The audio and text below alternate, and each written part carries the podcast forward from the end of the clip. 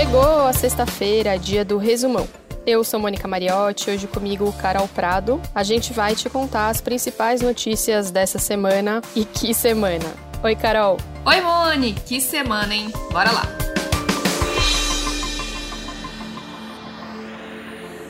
Dois assuntos dominaram o noticiário essa semana: as eleições americanas e a morte do Tom Veiga, o intérprete do Louro José.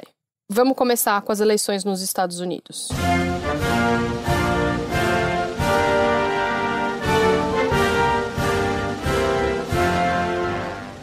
momento da hora que eu tô gravando, agora no finalzinho da tarde de sexta-feira, as projeções da agência Associated Press apontavam o candidato democrata Joe Biden com 264 votos no colégio eleitoral e Donald Trump com 214. Ou seja, faltam seis votos do colégio eleitoral para Joe Biden atingir a marca de 270 votos necessários para ser eleito presidente dos Estados Unidos.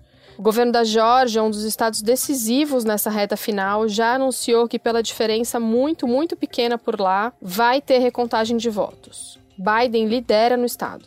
O candidato democrata também lidera em Nevada e na Pensilvânia, enquanto Trump lidera na Carolina do Norte. Então a gente segue aqui na expectativa de que o resultado está muito perto de sair. Talvez na hora que você ouça esse episódio já tenha saído, então é só entrar no G1 para conferir. Mas olha, as eleições nos Estados Unidos não se limitaram à disputa entre Biden e Trump. Os resultados também levaram a uma mudança importante no perfil dos eleitos para o Senado e para a Câmara dos Deputados. No Novo México, por exemplo, só mulheres de minorias étnicas foram eleitas. Foi a primeira vez que isso aconteceu nos Estados Unidos. Em Delaware, foi eleita a primeira senadora transgênero. Sarah McBride tem 30 anos e teve 86% dos votos. Ela é ex-estagiária de Barack Obama. Outras curiosidades, ouve só. Na Dakota do Norte foi eleito um candidato que morreu em outubro vítima da Covid-19. O Oregon foi o primeiro estado americano a descriminalizar todas as drogas. E os eleitores do Mississippi aprovaram a nova bandeira do estado sem símbolo racista. E por aqui no Brasil, o presidente Jair Bolsonaro já declarou estar na torcida pela reeleição de Donald Trump. Ele chegou a dizer na quarta-feira em um evento que, abre aspas, a esperança é a última que morre, fecha aspas. Mas aí, na sexta-feira, num evento em Florianópolis, Santa Catarina, quando os dados da apuração lá nos Estados Unidos apontavam Biden ainda mais próximo da vitória, Bolsonaro, sem citar os números, disse que Trump não é tão importante assim. Eu não sou a pessoa mais importante do Brasil. Assim como Trump não é a pessoa mais importante do mundo, como ele bem mesmo disse. A pessoa mais importante é Deus. Pois é, e como a gente falou, a outra notícia que dominou essa semana foi a morte de Tom Veiga, intérprete do Louro José. O Tom morreu depois de sofrer um AVC causado por um aneurisma. O corpo do ator foi encontrado na casa dele no domingo passado. Ele foi velado no Rio e enterrado em São Paulo. No programa Mais Você, durante toda a semana, a apresentadora Ana Maria Braga prestou homenagens ao Tom, que era um grande parceiro e amigo dela. E eu mesmo nunca, nunca briguei com o Tom. A gente nunca teve uma discussão era uma coisa que eu repetia sempre, porque é raro, né? Não tem casamento que não tenha discussão, né? Tenha pontos de vista diferentes, nada. A gente era tudo igual. Acontecia com ele, acontecia comigo. Se acontecia comigo, acontecia com ele. Era, era bem, a gente era confidente um do outro, né? Vários famosos homenagearam Tom Veiga. O apresentador André Marques, outro grande amigo do Tom, deu um depoimento emocionado. Papai do céu estava precisando de um cara maneiro, fera, paizão e amigo de todo mundo, uma unanimidade. Aí devia estar sem muita gente lá assim, deve ter cham, ele, só pode ser.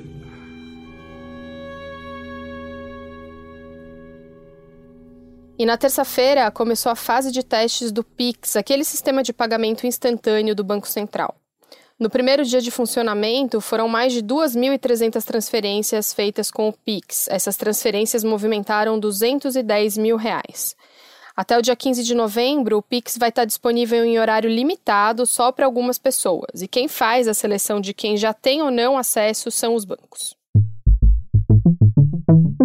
E olha, ainda nesse tema de dinheiro e economia, nessa sexta-feira saiu o resultado da inflação oficial, que é medida pelo IBGE. Um aumento nos preços dos alimentos e das passagens aéreas influenciou a alta da inflação no país. No acumulado do ano, o Índice Nacional de Preços ao Consumidor, o IPCA, registrou um avanço de 2,22%. Já no acumulado do mês, o IPCA de outubro acelerou para 0,86%. É a maior alta para o mês desde 2002. Os itens com maior alta percentual que mais pesaram no nosso bolso são o arroz, com alta de 13,36%, o óleo de soja com aumento de 17,44%, as carnes com alta de 4,25% e as passagens aéreas com aumento de 39,83%. Em 12 meses, a inflação acumula alta de 3,92%. Agora atualizando sobre a situação da pandemia no mundo e aqui no Brasil também. Nessa semana, pelo menos cinco países Estados Unidos, Polônia, República Tcheca, Ucrânia e Rússia registraram recordes de novos casos de Covid-19. Pela primeira vez, os Estados Unidos registraram mais de 100 mil pessoas infectadas em 24 horas. Foram dois recordes seguidos na quarta e na quinta. Por lá, são mais de 9 milhões e 600 mil casos e 234 mil mortes. Aqui no Brasil, são mais de 5 milhões e meio de infectados e mais de 161 mil mortos. Nessa semana também começaram os novos lockdowns pelo continente europeu para conter a nova onda da Covid-19. Itália, Alemanha e Portugal estão usando a estratégia de isolamento parcial, ou seja, as restrições estão sendo aplicadas só nas áreas que têm registrado um aumento significativo no número de novos casos. Na Itália, esse é o caso da região da Lombardia, por exemplo, que é onde fica a cidade de Milão.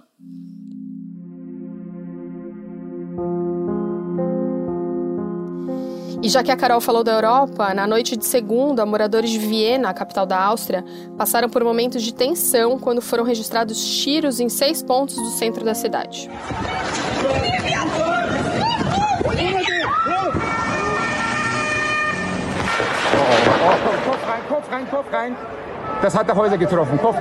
O autor do atentado foi um homem de 20 anos que já tinha sido condenado a um ano e dez meses de prisão em 2019 por tentar viajar para a Síria com o objetivo de se juntar ao Estado Islâmico. Mas ele ganhou liberdade condicional quando ainda não tinha cumprido nem metade da pena. Na quarta-feira, o ministro de Interiores da Áustria disse que o país chegou a ser alertado pelo serviço de inteligência da Eslováquia sobre tentativas do atirador de comprar munição. Só que a informação acabou se perdendo por problemas de comunicação. O ataque deixou quatro mortos e mais de 20 feridos, alguns deles em estado grave. O atirador foi morto pela polícia. 14 suspeitos de envolvimento nesse ataque foram presos. A polícia descartou a participação de um segundo atirador. O Estado Islâmico assumiu a responsabilidade pelo atentado em Viena em um comunicado publicado em seus canais no Telegram. Depois dos ataques na França e na Áustria, o Reino Unido elevou o nível de risco de atentado terrorista para severo, que é o segundo mais alto na escala. E ouve só: o Amapá está vivendo um apagão em plena pandemia. Na sexta-feira, o estado entrou no quarto dia de apagão, com 89% da população sem energia elétrica. Por lá, tá faltando luz elétrica, a população tá sem internet e também sem água. Tudo começou na terça-feira à noite, depois que um incêndio atingiu a subestação que distribui energia para quase todo o estado. Também na terça-feira caiu um baita temporal por lá. Desde então, os moradores estão estocando água e os hospitais estão operando com o uso de geradores. Pois é, o ministro de Minas e Energia, Bento Albuquerque, disse que a situação pode demorar até 10 dias para voltar ao normal. Isso mesmo, gente, 10 dias. Por causa da falta de luz, teve gente indo até o aeroporto para carregar o celular. Agora falando de política, Mone, o Ministério Público do Rio de Janeiro denunciou à justiça o senador Flávio Bolsonaro, do Partido Republicanos. Além de Flávio, foram denunciados o ex-assessor dele, Fabrício Queiroz, e mais 15 pessoas. Essa denúncia é pelos crimes de peculato, lavagem de dinheiro, apropriação indébita e organização criminosa no esquema da rachadinha na Assembleia Legislativa do Rio, na época em que Flávio era deputado estadual. O MP do Rio pediu que o senador Flávio Bolsonaro perca o cargo e o apartamento na Barra da Tijuca se for condenado.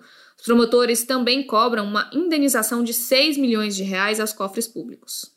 A defesa do senador nega as acusações. Já a defesa de Fabrício Queiroz declarou que não teve acesso à denúncia e que vai comprovar a inocência dele. Em Brasília, o primeiro indicado do presidente Jair Bolsonaro para uma vaga no STF assumiu o cargo. Cássio Nunes Marques tem 48 anos e foi advogado por 15 anos. Desde 2011, ele era um dos desembargadores do Tribunal Regional Federal da Primeira Região. Ele entrou na vaga do ministro Celso de Mello, que se aposentou depois de 31 anos no Supremo. Por causa da pandemia, a cerimônia de posse durou só 15 minutos, mas teve a presença do presidente Bolsonaro e dos presidentes da Câmara e do Senado. E nessa semana provocou indignação o tratamento recebido por uma jovem durante uma audiência do processo no qual ela acusa um homem de estupro. Mariana Ferrer acusa o empresário André de Camargo Aranha de tê-la estuprado em dezembro de 2018 durante uma festa em Florianópolis. Ela tinha 21 anos. As únicas imagens obtidas pela polícia mostram Mariana junto com o empresário. Ela suspeita que tenha sido drogada e que por isso não se lembra do que aconteceu. Nas roupas dela, a perícia encontrou sêmen do empresário e sangue dela. O exame toxicológico de Mariana não constatou o consumo de álcool ou de drogas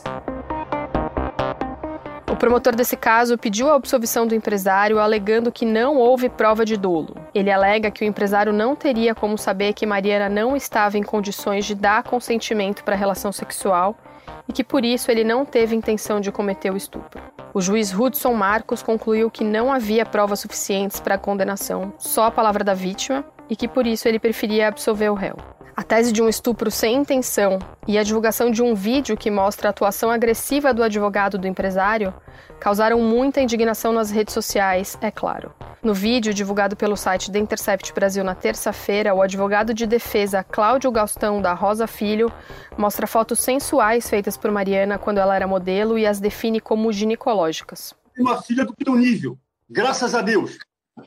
E também peço a Deus que meu filho não encontre uma mulher que nem você. Só falta uma auréola na cabeça. Não adianta vir com esse teu choro simulado, falso, e essa lágrima de crocodilo.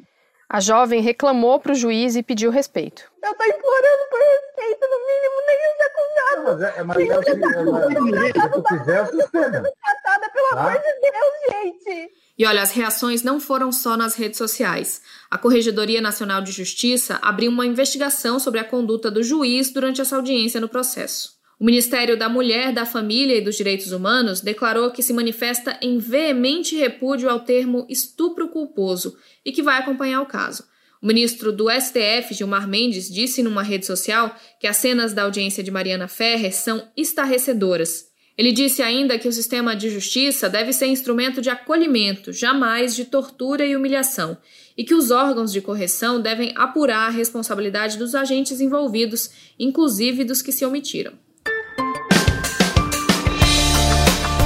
A gente fica por aqui. Esse foi o Resumão, o podcast semanal do G1, que está disponível no G1, é claro, no Cashbox, no Apple Podcasts, no Google Podcasts, no Spotify, no Deezer ou na sua plataforma preferida.